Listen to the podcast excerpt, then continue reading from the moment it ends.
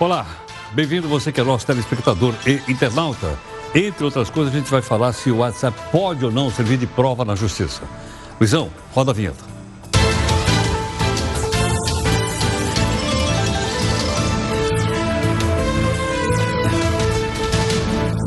Bom, como você sabe, o nosso jornal aqui tem um anti-herói. E o nosso anti-herói está aqui próximo às cadeiras. O que será que o Faísca está fazendo ali? Com a dança das cadeiras nos ministérios lá em Brasília, a chance do Faísca chegar lá aumentou muito. O nosso anti-herói aqui do Jornal da Record News é cotado para ocupar o Ministério Brasília. Ele já está em tratativas com o seu Jair. E ele quer ocupar nada mais, nada menos que uma sala no Palácio do Planalto. Ele já tem o apoio da bancada do PGG, o Partido dos Gatos Gatunos, lá no Congresso Nacional. E olha, o Faísca pode ser qualquer ministério desde que tenha um orçamento bem gordo, para que ele possa gerenciar em causa própria. Bom, na sua opinião, qual deveria ser o critério para se escolher um ministro? A sua opinião. Você manda para cá. O nosso zap zap é o 942-128-782, né, para que a gente possa conversar sobre isso. Dá uma olhadinha aqui no nosso portal do Grupo Record. É uma notícia bastante importante, a gente tem acompanhado aqui. A justiça aceita denúncia e 16 viram réus por Brumadinho. E olha o que me chamou a atenção aqui no R7, essa faixa que eles colocaram, tá vendo aqui ou não? Nome das pessoas que morreram, mais 200. E está escrito assim, dói demais o jeito que vocês foram embora. É uma coisa realmente emocionante, a homenagem que fizeram lá em Brumadinho. Né? E o pessoal aqui é da Vale, funcionários e também daquela empresa alemã, dizendo que está tudo bem, que a represa não ia acontecer nada com ela. Bom, veja também aqui outras notícias importantes para você saber de fato em que país você vive. O deputado que ofendeu o ministro da Justiça é denunciado no Conselho de Ética da Câmara. Quatro casos suspeitos de coronavírus são investigados no Brasil. Outros 43 foram descartados. A justiça bloqueia os bens da cervejaria Baker. Bloqueio pode chegar a 100 milhões de reais. Fornecedores de armas e munições para o massacre de Suzano, em São Paulo, saem da prisão. É uma decisão da Justiça. Eu não acredito no que eu ouvi. O governo de São Paulo vai ter que fornecer banho quente para todos os detentos, porque o banho frio é considerado uma forma de tortura. Na sua opinião, isso de denunciar condições das prisões brasileiras tem procedência ou não tem procedência? Mande sua opinião para mim aqui no nosso zap, que é o 11 São Paulo, 942 128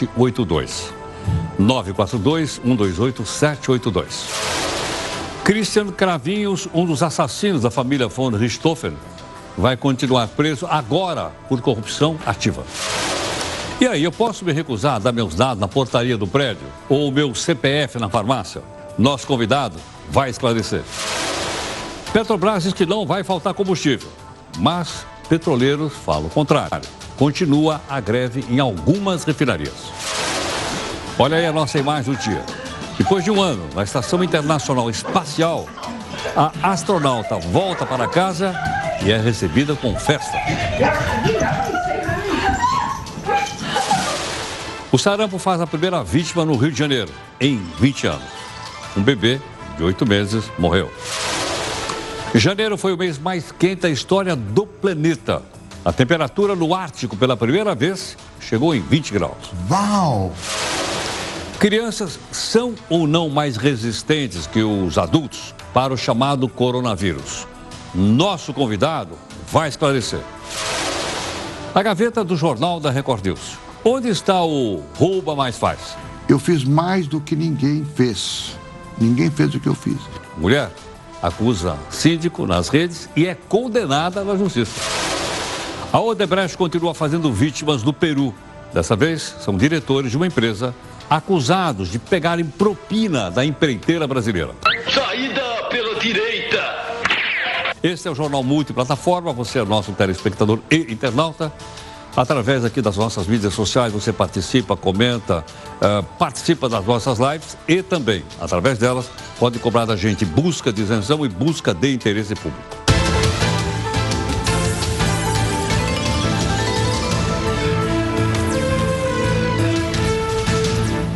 A nossa live de reunião de pauta, com a participação da nossa equipe, é todo dia às 8 horas da noite em todas as redes sociais. Comunicação aqui conosco fica mais fácil se você usar a nossa hashtag, que é JRNews. Tudo bem? Bom, temos todos os dias mostrado aqui um desafio para você, bastante heterogêneo, muda muito, para a gente pensar um pouquinho. Veja o nosso desafio de hoje, que é de Francis de Croisset. Ele diz assim, olha, a leitura é um modo de viajar para aqueles que não podem tomar um trem. Logicamente que ele escreveu isso aqui na época do trem, no século XIX. Hoje seria o quê? Um avião. Mas, de qualquer forma, a leitura é um modo de viajar para aqueles que não podem tomar um trem. Então, devemos ler sempre. A turma aqui está sempre lendo. Bom, o governo de São Paulo vai ter que fornecer banho quente para todos os detentos, porque o banho frio foi considerado uma forma de tortura. Foi uma, uma, uma ação que entrou aqui no, no, no, na área da justiça em São Paulo.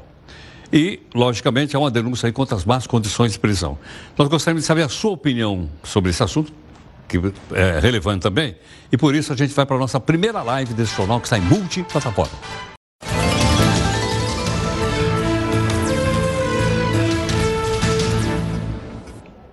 Nós temos aqui mais uma notícia. Três homens acusados de fornecer armas e munições para aquele massacre que aconteceu aqui em Suzano, aqui na região da Grande São Paulo, você se lembra? Pois é, nesta sexta eles saíram da prisão. Naquele massacre, oito pessoas foram mortas. E a gente pode até lembrar dessa história, você vai ver aqui no texto da Jéssica Veloso. O massacre na escola estadual Raul Brasil, em Suzano, chocou o país. O dia 13 de março foi movido por familiares desesperados. Todos tentavam entender por que tamanha violência. O circuito de segurança da escola registrou tudo. Era 9h42 da manhã, horário de intervalo. Os dois atiradores chegam neste carro branco, pegam objetos dentro do veículo e entram na escola pela porta da frente. Primeiro, Guilherme Talci Monteiro, de 17 anos. Ele usa um revólver. Assim que entra, já faz os primeiros disparos e segue para o pátio. Depois chega o segundo, Luiz Henrique de Castro, de 25 anos. Ele carrega uma besta, uma espécie de arco e flecha e uma machadinha. Luiz pega o objeto e golpeia as vítimas feridas no chão. Uma estudante aparece correndo e luta com Luiz Henrique. Outros jovens também surgem desesperados. Eles são atacados com machado. Alguns ouvem os disparos e conseguem escapar pelo mesmo acesso por onde os adolescentes entraram na escola. Outros tiveram que pular o muro para sair do colégio. Mais de 400 estudantes estavam em aula quando os assassinos invadiram a escola. Ao todo, 10 pessoas morreram. O tio de um dos atiradores também foi morto. Ele levou três tiros antes de os rapazes chegarem à escola. Dentro do colégio, as primeiras vítimas foram a coordenadora pedagógica Marilena Ferreira e uma funcionária, Eliana de Oliveira. Cinco alunos foram baleados e não resistiram. Após o massacre, os adolescentes se mataram. Depois do que aconteceu em Suzano, a Secretaria de Educação do Estado de São Paulo decidiu revisar a segurança de todas as 5.300 escolas estaduais do estado. E olha, se você saber um bastidor, a nossa equipe ligou lá para a escola hoje para saber se a, se a segurança continuava. E nós fomos informados que a escola está fechada e os alunos estão num prédio ao lado de uma faculdade porque eles estão fazendo uma reforma nesse prédio que você vê aí agora. Mas nós fomos atrás para saber como é que é a segurança continua lá. Portanto, essa é a checagem que nós fizemos agora à tarde.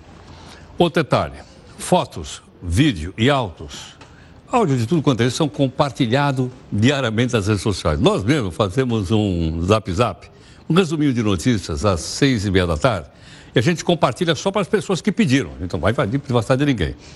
Aí o que, que você faz? Você entra lá no nosso zap zap que é o 942-128-782, dá o seu nome e tal, e a gente coloca você na nossa, na nossa lista. Não, não.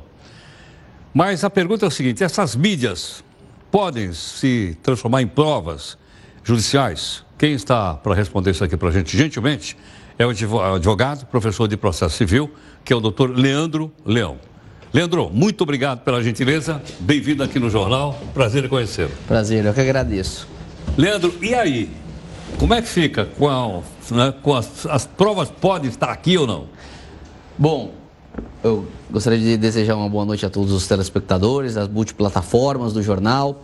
Heródoto, hoje nós temos aí 77 milhões de usuários só no Brasil. 77 milhões? Isso é dados mais, de 2019. Mais da metade da população brasileira. E 1 bilhão no mundo usando, utilizando o WhatsApp, que é uma ferramenta de mensagem instantânea, surgiu em 2009 e hoje é febre. As pessoas, a gente só conversam via WhatsApp, negócios são fechados via WhatsApp. É uma forma de se mandar texto, vídeo, imagens e etc. E trazendo para o plano jurídico isso. É possível a sua utilização em um processo como meio de prova? Antes de 2014, havia uma discussão sobre a, a, legalidade dessa prova, tendo em vista que não havia legislação nenhuma que tratava sobre o assunto. Então as pessoas realmente não aceitavam muito. Veio 2014 com o Marco Civil da Internet, que regulamentou sobre a privacidade das, dos indivíduos nas, na, na internet, nas mídias sociais, e o Código de Processo Civil trouxe também alguns dispositivos de forma tímida ainda, mas trouxe regulamentando e possibilitando essas provas digitais dentro do processo, para se comprovar absolutamente tudo. Tudo. Agora, a gente, a gente fala que é tão fácil alterar as coisas aqui. Vamos lá. Tem a chamada fake news, deep fake news, aquela coisa toda. Será que isso não colocaria a prova sob suspeita? Com certeza. É por isso que quando for, ser, for utilizar uma prova de WhatsApp, os prints de WhatsApp, para dar maior legalidade, uma maior firmeza essa prova, recomenda-se a lavratura de uma ata notarial num tabelião de notas. Como assim? Você leva o celular até um tabelião de notas, ele vai atestar a veracidade dessas informações no aplicativo, ele vai de uma forma imparcial descrever tudo o que aconteceu. Olha, peguei o celular, modelo tal, de propriedade do fulano de tal, abri o aplicativo WhatsApp, constava a seguinte mensagem de fulano para ciclano e começa a redigir as mensagens e colocar na própria documento público os prints da conversa. Isso gera uma maior firmeza na prova, uma maior autenticidade. E há também, se houver algum outro tipo de dúvida, não deu para fazer essa ata notarial, há também a possibilidade de uma prova pericial para se atestar a veracidade também dos Agora, prints. Para chegar no processo, teria que ser, vamos dizer assim, é, impresso aquilo que está no, no, celular e colocado nos autos? Isso. Eu posso mandar de forma digital? Como é que é? Hoje, o, o Poder Judiciário trabalha de forma digital. Certo. Então, printa-se, coloca essa, essa, essa imagem num documento, num, num Word, transforma em PDF e faz o protocolo. Ou até mesmo, de uma forma mais moderna, no meio da petição você coloca, destaca alguma, algum ponto aí principal da conversa e etc. É por isso o cuidado de se lavrar no ato notarial, dada a possibilidade de se alterar, né? É ou, fraude. A, a fraudar, isso. Agora, isso é só na área civil ou vale também para a área criminal? Vale para a área criminal, mas a área criminal a gente tem que tomar um pouco mais de cuidado. Está em discussão no STF sobre a possibilidade ou não de se acessar as mensagens de celular de um meliante que cometeu crime em flagrante delito. O STJ já decidiu que não pode se não tiver autorização judicial teve como ilícita uma prova sem essa autorização. Então, tá lá um sujeito cometendo um crime. Ah. E aí ele é pego em flagrante. A polícia foi e acessou o seu smartphone. Houve aí, o STJ reconheceu que houve a, a invasão da sua intimidade digital. E teve essa prova como ilícita, ela teve que ser arrancada dos autos. E comprovava, era uma questão envolvendo o tráfico de drogas e etc. E qual que é o problema disso? O problema é, bom, se alguém, algum policial verifica que há um, uma pessoa está cometendo um crime dentro da casa dela, o domicílio é inviolável. Mas para quando para fins de, de, de cometimento de crime em flagrante, pode-se invadir sem autorização judicial. Mas e o celular? Eu posso invadir a casa de uma pessoa, mas eu não posso ter acesso a um celular em flagrante delito? E aí? E aí, está nas mãos do STF para poder decidir essa questão. É o Supremo que vai decidir, então? O é? Supremo vai decidir, vai decidir essa questão. Agora, eu acho que a, a, o exemplo que você usou é muito interessante. Não, não, eu não posso invadir a sua casa. Mas no estado de emergência, né, no estado de calamidade, eu até posso invadir. Com certeza. Não é verdade? E o celular. Deveria ter é, uma analogia em relação a isso aqui, não é? Não? É, isso quem defende, inclusive, é um, é um juiz aqui do, do de, de, São Paulo, que é um colega meu, professor Guilherme Madeira. Ele defende esse posicionamento no, no livro dele e eu acho que é um posicionamento mais correto. Porque você não pode tornar o acesso às informações do celular maior do que o teu próprio domicílio, a tua casa, o teu lar. Eu acho que o STF vai ter que ponderar aí muito bem essa questão. E hoje em dia, prova no WhatsApp, agora trazendo um pouco para o lado civil da coisa, as pessoas fecham contratos de prestação de serviço no WhatsApp. e vale? Vale, é prova, inclusive, estabelecendo cláusulas. Eu fechei recentemente um contrato de honorários advocatícios via WhatsApp. Via WhatsApp. Via WhatsApp. É, hoje é uma ferramenta que está sendo. O e-mail está ficando em desuso está ficando em desuso. Então, é uma ferramenta que hoje tem uma legislação um pouco ainda tímida, mas existe, possibilitando a utilização da prova digital.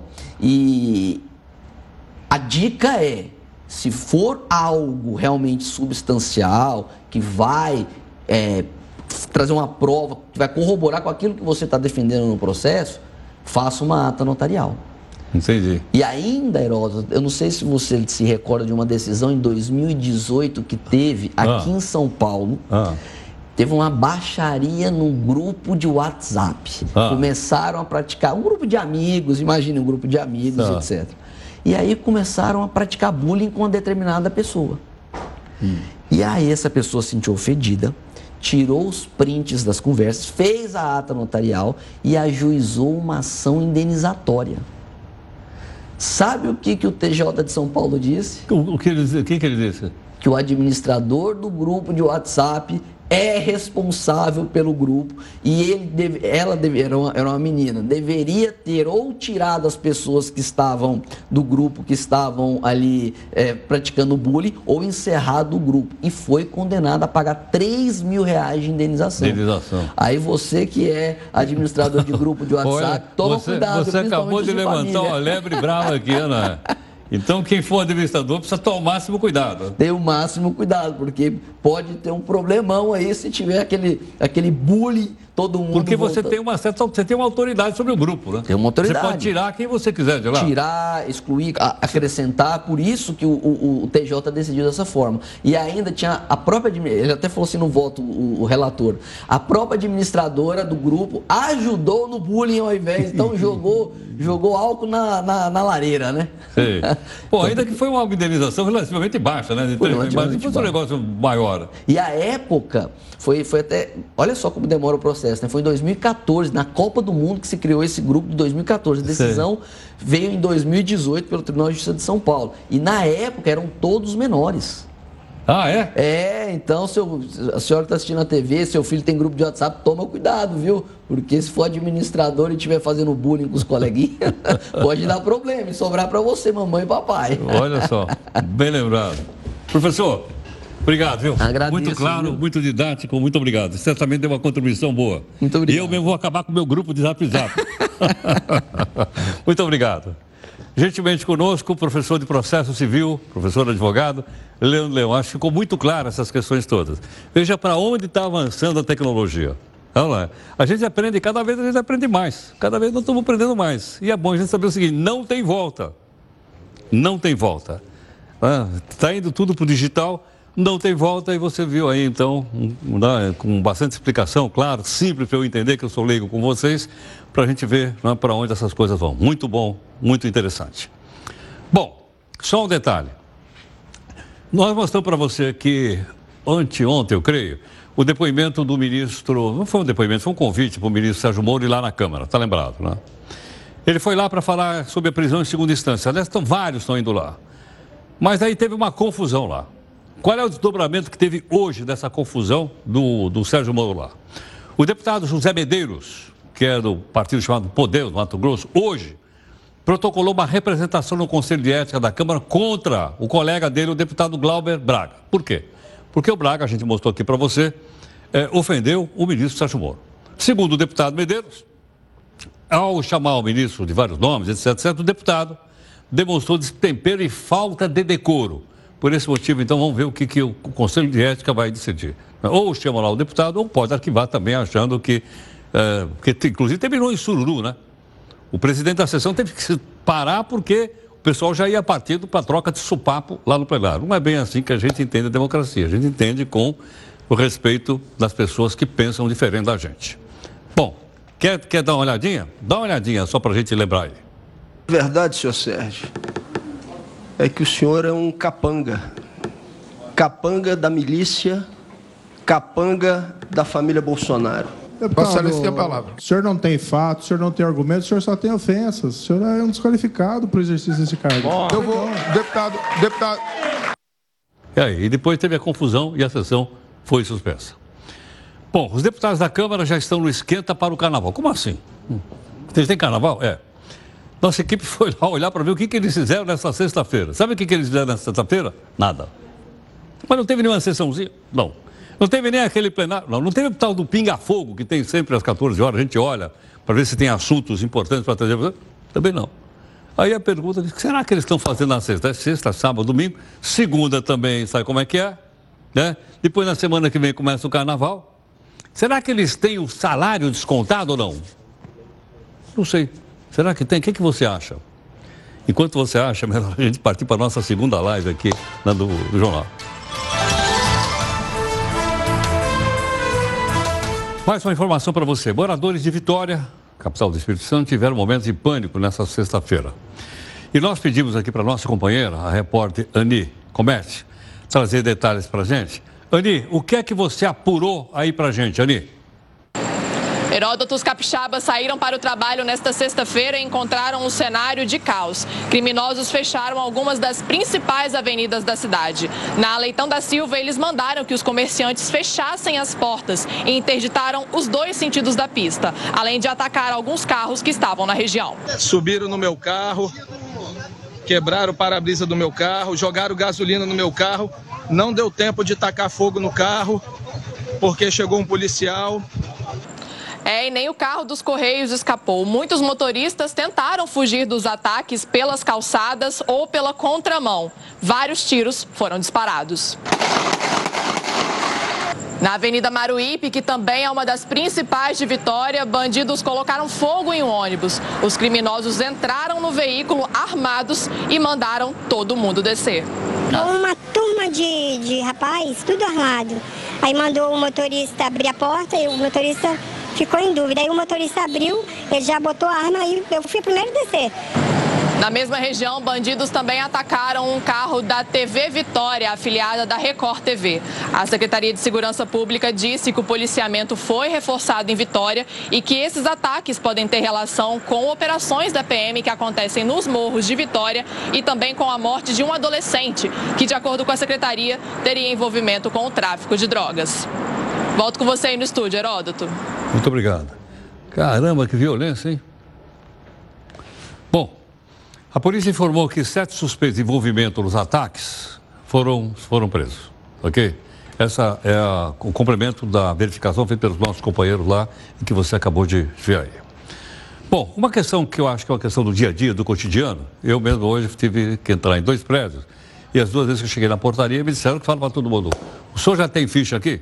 Não, não. Ah, eu digo, ah, meu RG. Aí eu dou o número do meu RG, ele olha lá. Se eu não tenho ficha, eu tenho que dar identidade, ele dá nota, tira foto, etc, etc. Essa é uma situação cada vez mais comum. Né? Mas levantou uma, uma, uma, uma, dúvida aqui na nossa reunião de pauta, nosso pessoal aqui e tal e tal. Podemos recusar, por exemplo, ou não? Quem está aqui é o professor Bruno Bione, professor uh, e fundador do Data Privacy Brasil, que está aqui gentilmente para conversar conosco. Bruno, muito obrigado pela sua gentileza. Bem-vindo aqui no jornal. Muito obrigado. Prazer. Igualmente. Então a pergunta que não quer calar. É, o condomínio pode dizer, não, se você não se identificar, você não entra. É, então esse é um, é um problema, porque toda vez que você entra num condomínio, você necessariamente tem que se identificar até por questões de segurança e assim por diante. O problema hoje em dia está muito mais relacionado a qual é a quantidade de informações necessárias para você poder entrar nesse condomínio. Hoje é, você tem que dar muitas vezes a sua biometria, você coloca lá o dedinho, às vezes tira uma foto sua, tudo isso é necessário. A Geralmente primeira... foto é quase todo mundo tira, né? E essa é a primeira coisa que a gente tem que se perguntar, né? A população tem que se perguntar justamente para poder questionar essas práticas. É, por exemplo, quando a gente está falando de biometria, esse é um dado que a gente vai chamar de um dado sensível. Por quê? Porque você pode trocar eventualmente de número de RG se o Estado determina reiniciar o sistema. Você pode trocar eh, aquele identificador numérico. Agora, a sua biometria você não troca. Então, se tem um incidente de segurança nessa base de dados de um condomínio, é, não tem como você recuperar o prejuízo. Vazar, por exemplo, pode, é isso ou não? Exato, exato. Se ele vazar, é um, é um dano, é um prejuízo irreversível. De novo, você não troca a sua biometria.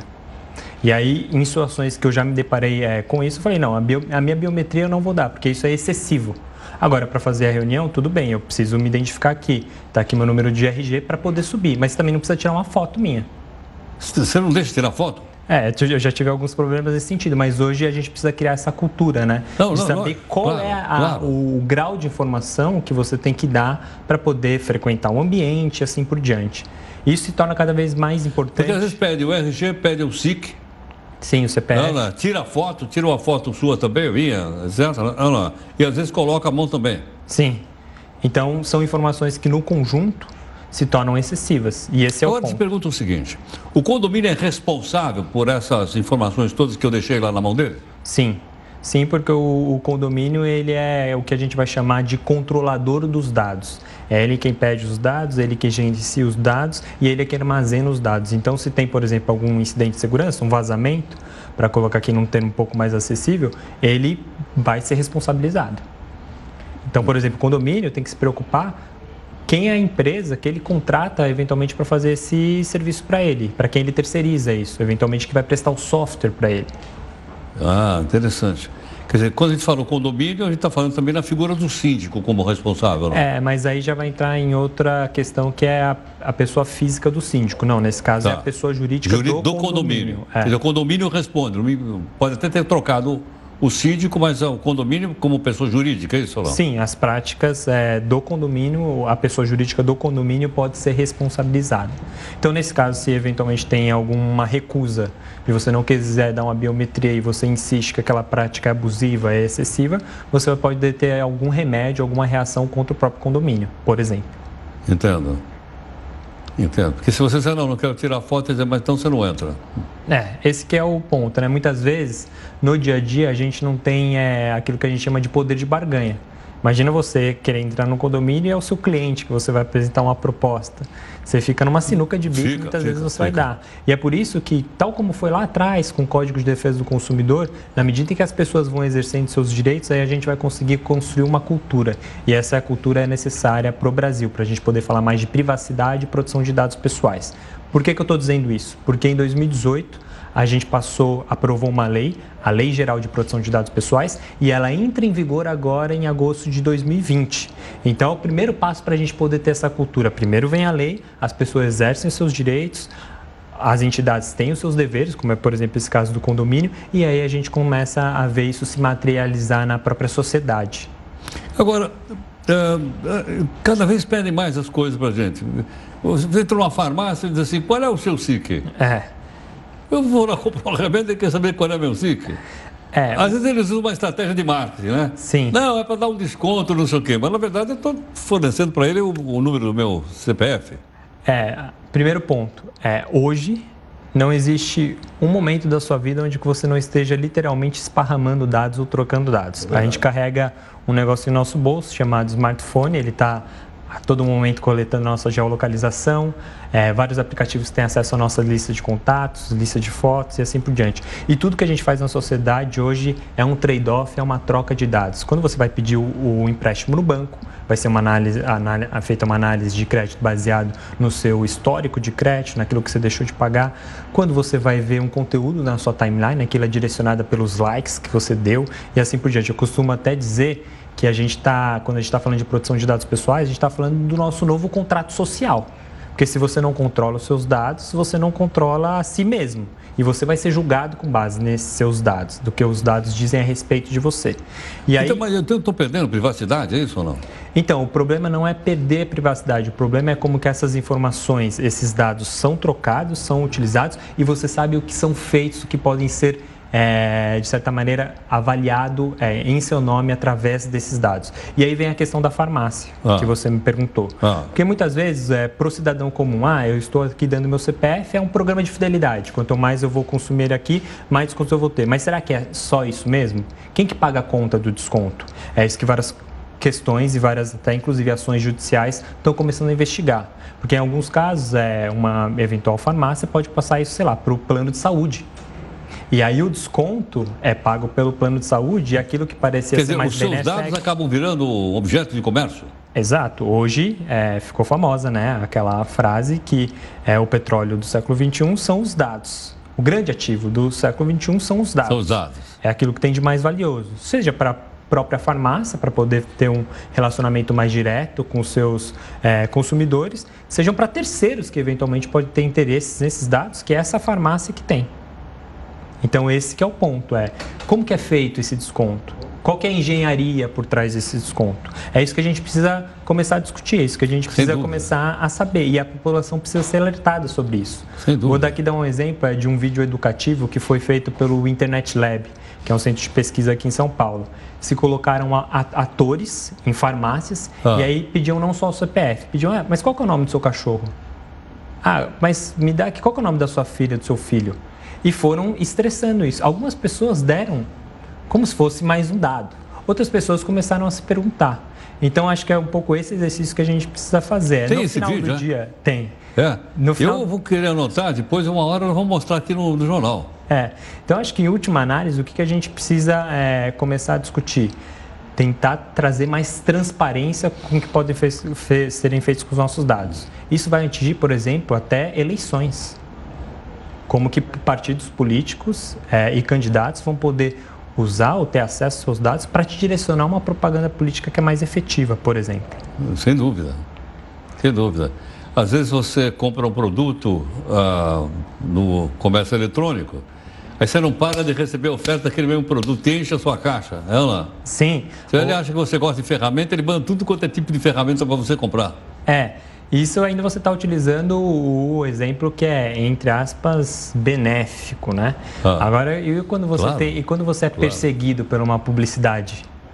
Você já foi, viajou para o lugar, mas ainda continua recebendo a passagem aérea ou o aluguel de carro e assim por diante. Então, até uma questão que é, é super interessante trabalhar é que os cidadãos ao terem acesso, ao terem controle sobre os seus dados, eles também refinam esses dados com maior qualidade. E quem vai utilizar esses dados vai se vai tomar vantagem disso. E aí eu estou falando não só do setor privado, que vai, por exemplo, direcionar uma publicidade que seja mais efetivo, mas até do próprio poder público, claro, para poder Estado, fazer política dizer, né? pública. Porque política pública de qualidade demanda dado claro. que seja de qualidade. Eu vou investir em educação. E eu tenho medo que o, que o Estado precisa. tenha esses dados na mão. É. Ela, esse, esse... Que vai me remeter lá àquela história antiga lá, do 1984. Sim, que não era irmão. nada, é, que não era o grande irmão, que não é nada, comparado com o de hoje não é nada. É. Ele era, ele era uma coisa infantil. É. Se você inclusive colocar nesses termos é, metafóricos, é, na, no livro é, do George Orwell, do 1984, é, existem momentos que o próprio personagem principal ele consegue se esconder, porque ele sabia que era uma câmera que ficava vigiando ele. Hoje, no nosso dia a dia, essa vigilância ela não é sólida, ela não é perceptível, ela é muito mais líquida. Perfeito. Porque a gente está carregando esse negocinho no nosso bolso, a gente passa o bilhete único no metrô e aquilo também gera um dado, a gente pede o Uber no aplicativo, ele sabe pra, da onde que a gente foi, da onde que a gente saiu, você vai e não, consome quando eu pego aquele, ele diz assim, você vai para casa ou vai para o trabalho? Eu só aperto casa, ele sabe o número da minha casa, sabe o meu endereço. Sim, e aí a gente vai ter vários casos que podem ser um pouco mais ilustrativos do que pode significar você não ter controle sobre os seus dados.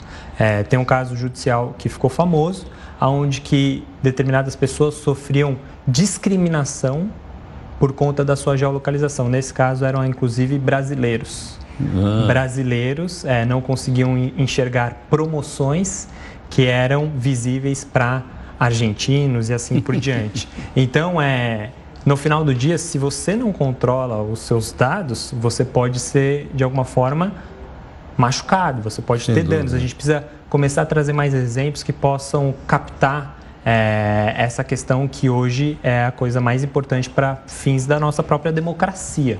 Sem dúvida. Professor, obrigado, viu? Obrigado. Muito, muito grato. Muito obrigado. Tchau, tchau. pela aula. Professor Bruno Bione, fundador e professor da Data o, uh, Privacy Brasil. Você vê quantas coisas interessantes. Quer dizer, com essa mudança do digital, a gente precisa estar acompanhando, é muito rápido. É ou não é? Está, está mudando muito rápido. A gente tem que ficar muito atento a isso, porque isso mexe com a nossa cidadania, com a nossa intimidade, com o nosso direito de democracia. Isso mexe com tudo. E a gente carrega no bolso. É não é? Como ele disse agora. O simples faz você andar com isso aqui, o pessoal sabe onde a gente está. Não é verdade? Bom, mais um detalhe aqui. O Departamento Penitenciário Nacional, hoje ele publicou uma, uma, um dado sobre a população carcerária no Brasil. E ele, ele disse que de 2000 para cá, portanto são 20 anos exatamente, ela triplicou, multiplicou por três. Tá? Hoje tem uma quantidade grande de pessoas, mas em vez de eu falar número, porque senão a gente atrapalha, vamos dar uma olhada aqui no nosso telão mágico, só para você ter uma ideia. Tá? Uh, só para você ter uma ideia, é o seguinte: olha a quantidade de presos aqui. A gente separou um, dois, três, quatro, cinco países. Olha quanto tem o Brasil: 773 mil presos. Dá uma olhadinha aqui. É pouco em relação à China, que tem 1 milhão e 600 mil. Os Estados Unidos têm 2 milhões e 100, e 100 mil presos. A Rússia tem 646 mil presos, mais, menos do que o Brasil. E a Holanda tem apenas 10 mil. Mas isso daqui tem que ser sempre proporcional à população, né? Por exemplo, a China tem 1 bilhão e 300 milhões de população e tem 1 milhão e 600 presos. Os Estados Unidos têm 300 milhões, 300 e poucos milhões de habitantes, tem 2 milhões e 100 mil presos. E nós, o Brasil, que temos 210, 215 milhões, temos 773. Agora, isso aqui são números absolutos. Mas a questão, para a gente ter uma melhor ideia, é sempre em relação a 100 mil pra, por, porque as populações são diferentes. Vamos dar uma olhadinha então, olha lá. Por 100 mil habitantes, olha lá, preso por 100 mil. Cada 100 mil habitantes dos Estados Unidos, cada 100 mil, 755 estão presos. Cada 100 mil na Rússia, olha como mudou. Tem 729 presos. Nós estamos bem abaixo aqui, eu não sei qual é o número, mas olha, nós temos, nós estamos, cada 100 mil no Brasil, nós temos 367 presos. Então o Brasil cai lá para baixo, para a posição de número 23, 25, por lá para baixo. Porque é por 100 mil. Percebeu ou não? A China, olha onde ela veio. Caiu para 121. Por quê? Porque a população, como eu falei para você, é mais de um bilhão. E no caso da Holanda, olha só. No caso da Holanda, é relativamente alto. É um país pequeno, mas tem 57 presos para cada 100 mil habitantes lá na Holanda. Eu acho que esses números são bastante esclarecedores para a gente. Tudo bem? Detalhe: o Christian Cravinhos, que todo mundo lembra, um dos assassinos da família von Richthofen, ele vai continuar preso. Por quê? A Justiça de São Paulo negou um pedido de liberdade dele. E ainda considerou que o Cravinho foi condenado a mais quatro anos de cadeia. Qual é o crime? Corrupção ativa. Ele estava preso desde abril de 2018 por tentar subornar policiais militares para não ser levado para uma delegacia depois de uma briga no bar. Então, ele tá, continua preso como você está aí. Tudo bem? Manifestantes também protestaram contra a violência de gênero no México, hoje.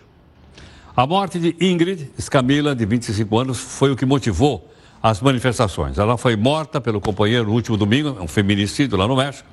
A Procuradoria-Geral da cidade do México está investigando seis suspeitos do vazamento de fotos do corpo da jovem mutilado. Após a revolta causada pela divulgação, tá os ativistas passaram a publicar fotos é? e para honrar a memória dela. E essas aí são cenas que você está vendo aí, ó, da manifestação. Certo? Pacífica, porém bastante incisiva. Bom, outra questão. O Tribunal de Justiça aqui de São Paulo decidiu que o jogo de pôquer pode ser considerado jogo de azar. Pôquer, aquele jogo de casa. Com a decisão, a Prefeitura de Adamantina, que é uma cidade aqui do interior, foi, ela, ela foi liberada para negar o vará não pode funcionar a casa de pôquer. O tribunal explicou que, apesar do jogo exigir destreza intelectual, também envolve sorte para receber cartas de baralho. Portanto, ele é o chamado, como é que eu vou dizer para você? Ele é o chamado jogo de azar. Aliás, aliás, loteria também é jogo de azar. E quem que explora a loteria? o Estado, o governo. Bom, responda rapidamente. Quando é que é comemorado o Dia dos Namorados no Brasil? Mas todo mundo sabe, Dia do Namorado. O Dia dos Namorados é de 12 de junho, é não é? Na festa junina e tal. Mas em outros países do mundo, a festa dos apaixonados é 14 de fevereiro. E ele é chamado, inclusive, com o nome inglês, que é mais chique, Valentine's Day. Você quer saber como é que surgiu? Veja aqui no texto da Mariane Ribeiro. Deixa eu dizer que te amo.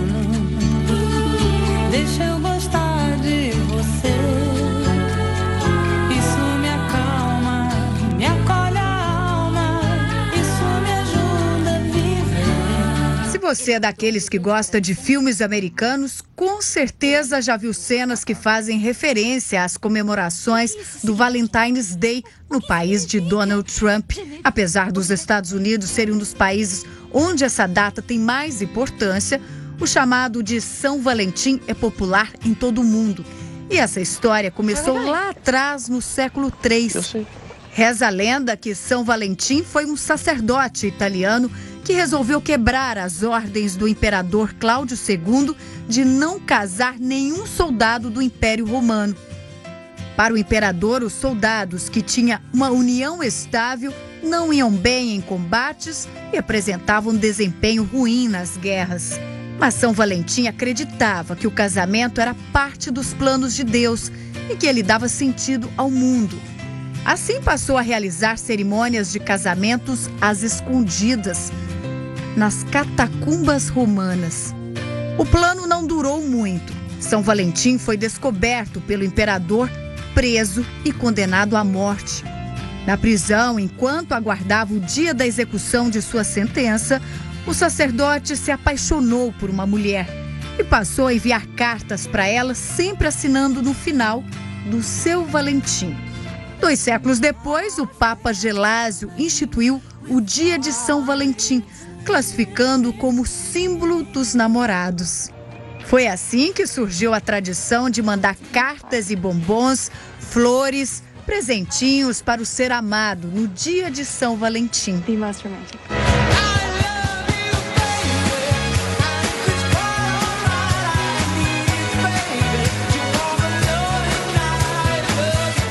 É, ficou muito bacana, realmente. Ficou muito legal.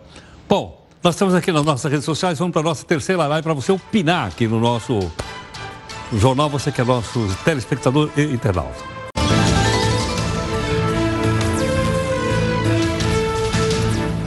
Mais uma informação: a Secretaria de Saúde do Rio de Janeiro confirmou a primeira morte por sarampo nesse ano. Em 2016, o Brasil foi considerado um território livre da doença, não tinha. Mas voltou novamente a aparecer já no ano passado. É possível a gente ter uma ideia por que essa doença voltou? O infectologista da Faculdade de Medicina do ABC, o doutor André Neves, gentilmente nos atendendo aqui. André, muito obrigado pela gentileza em atender aqui o Jornal da Record News. Olá, boa noite. Tudo bem? Tudo. André, me conta o seguinte: é, quando a gente desapareceu uma determinada doença, não quer dizer que necessariamente o vírus que provoca essa doença tenha desaparecido?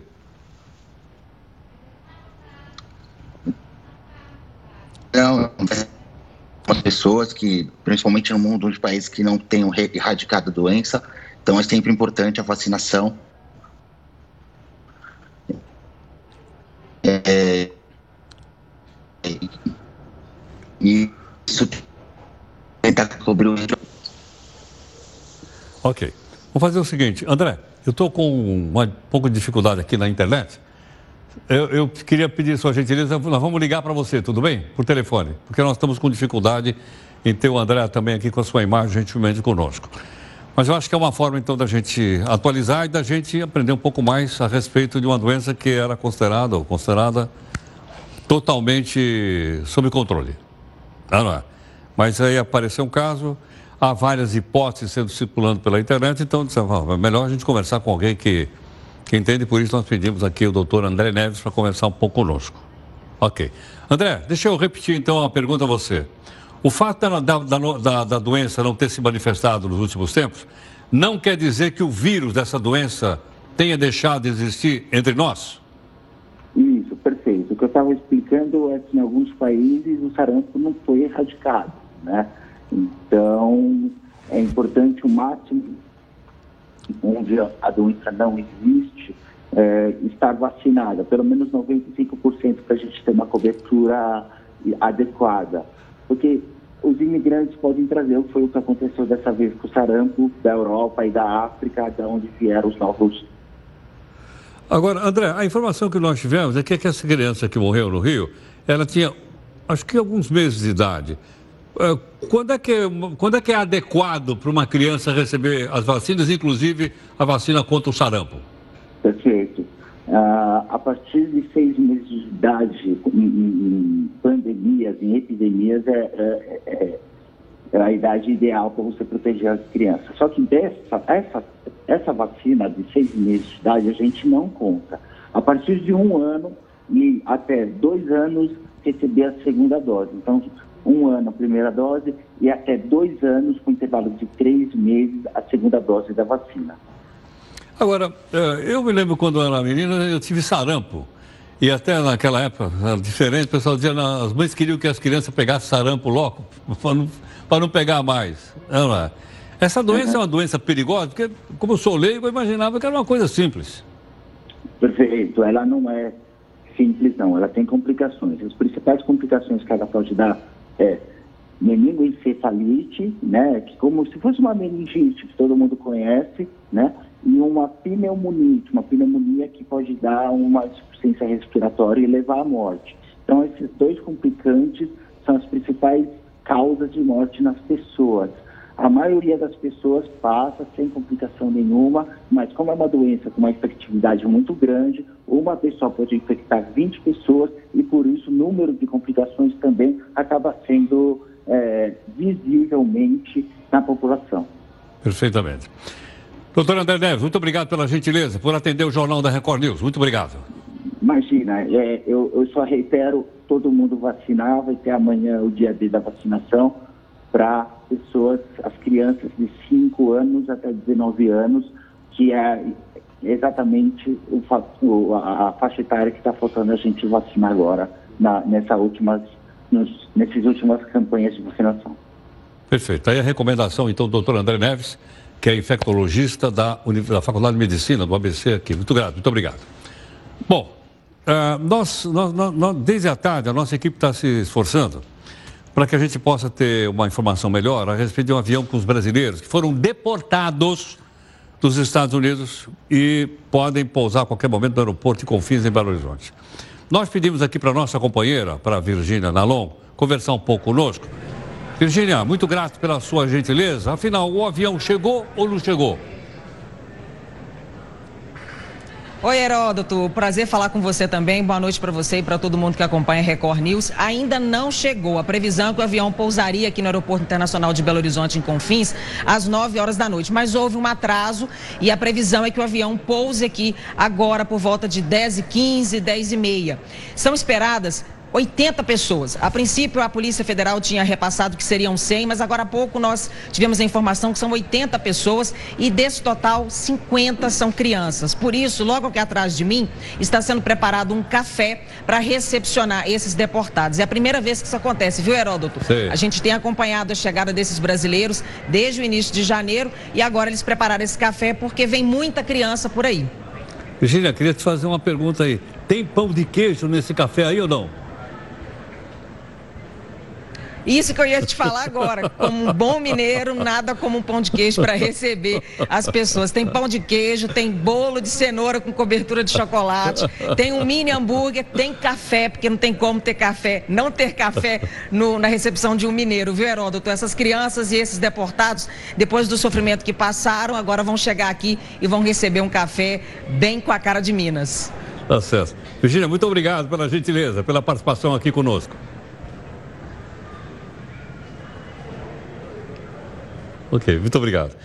Está aí, portanto, a Virginia Leilão conosco. Tem as informações, então, da, com a participação da nossa equipe. Bom, nós estamos chegando aqui para dizer para você é, que o nosso jornal está encerrando. Muito obrigado em nome da nossa equipe de técnicos e jornalistas. E não podemos esquecer a homenagem do Dia dos Namorados, porque não, não é comemorado no Brasil, mas vários países, ok? Então, nosso encerramento aqui, nós vamos mostrar aqui os casais mais fofos do mundo animal, tá? pois não são só os humanos que demonstram amor, como vocês vão ver aqui agora. Vamos lá. Deixa eu dizer que te amo. Deixa eu pensar em você.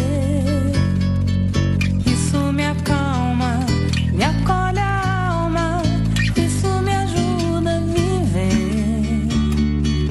Hoje contei pras paredes coisas do meu coração. Passei no tempo.